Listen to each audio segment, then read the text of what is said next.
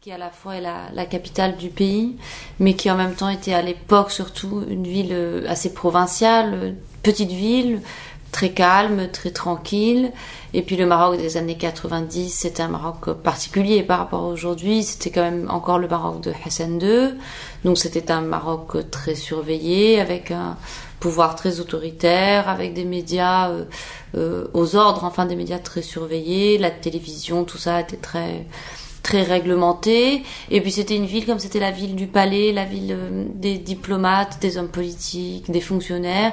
C'était aussi une ville voilà très calme où les gens faisaient les choses plutôt chez eux, on s'affichait pas beaucoup, une ville très pudique.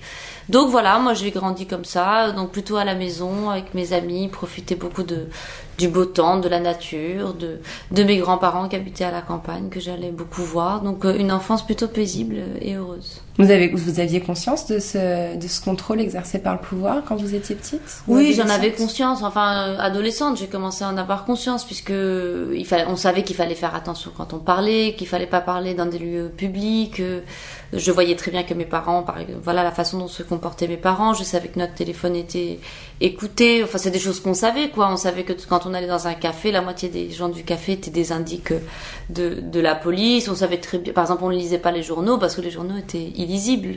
C'était vraiment n'importe quoi. Donc, c'était la Pravda. On lisait pas ce genre de, de journaux. Mais nous, si vous voulez, on était plutôt à l'extérieur de ça. Donc, ça nous faisait, c'est pas que ça nous faisait rire, mais bon, on était assez ironique sur cette, sur cette situation. On savait très bien que les gens, enfin, ce qu'il advenait euh, des opposants, etc. Il y a l'affaire Oufkir venait de se, de se dérouler, donc euh, on a connu voilà la fin du règne.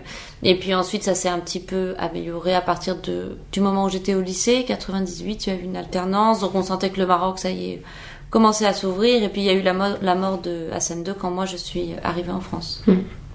C'était euh, c'était quel genre de, de, parents vos parents? Comment, ils vous parlaient quand vous étiez petite? Sur quel ton? Sur quel mode?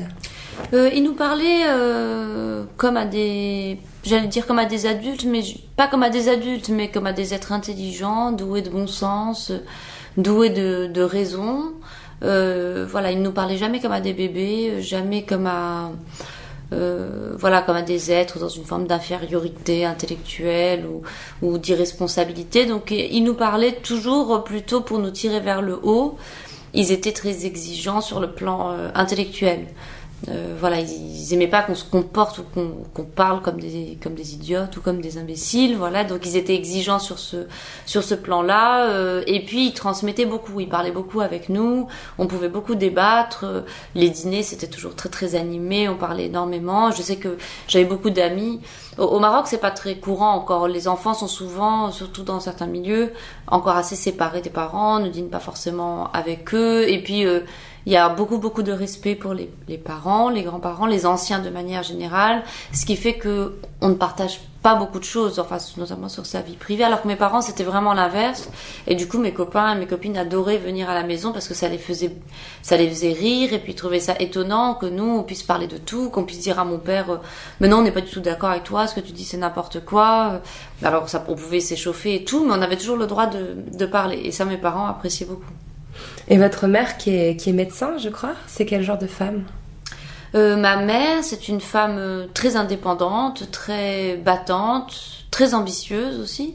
Elle travaillait beaucoup, beaucoup quand on était petite. Moi, je me souviens qu'elle partait très tôt le matin, qu'elle rentrait euh, très tard le soir. C'était une femme qui était passionnée par son métier, qui était, qui nous transmettait aussi beaucoup de choses justement sur la passion de son métier, qui était une passion bon scientifique d'une part, mais surtout une passion humaine. Elle adorait l'aspect humain de, de son métier et puis exercer le, la médecine dans les années 90 au Maroc, dans un pays où quand même à l'époque, euh, bon c'est encore vrai maintenant, mais surtout à l'époque il y avait une grande majorité de la population qui pouvait pas se payer de soins. Euh, proposer des soins de qualité à des gens qui n'ont pas les moyens et tout, bah ça vous met dans des situations morales, humaines qui sont très sociale, voilà sociales, ouais. qui sont très compliquées. Et ma mère, elle avait vraiment à cœur de nous transmettre ça, de nous raconter le soir. Voilà, aujourd'hui, j'ai vu une jeune fille de 16 ans euh, dont les parents n'ont pas les moyens de payer la chimiothérapie, euh, à moins de prendre euh, un crédit, etc. Et puis la jeune fille a dit euh, non, bah moi je ne veux pas que mes parents s'endettent, donc je me laisse mourir. Quand euh, votre mère vous raconte ça et que vous avez 12-13 ans, bon bah vous vous rendez compte de certaines certaines choses. Ma mère, elle soignait les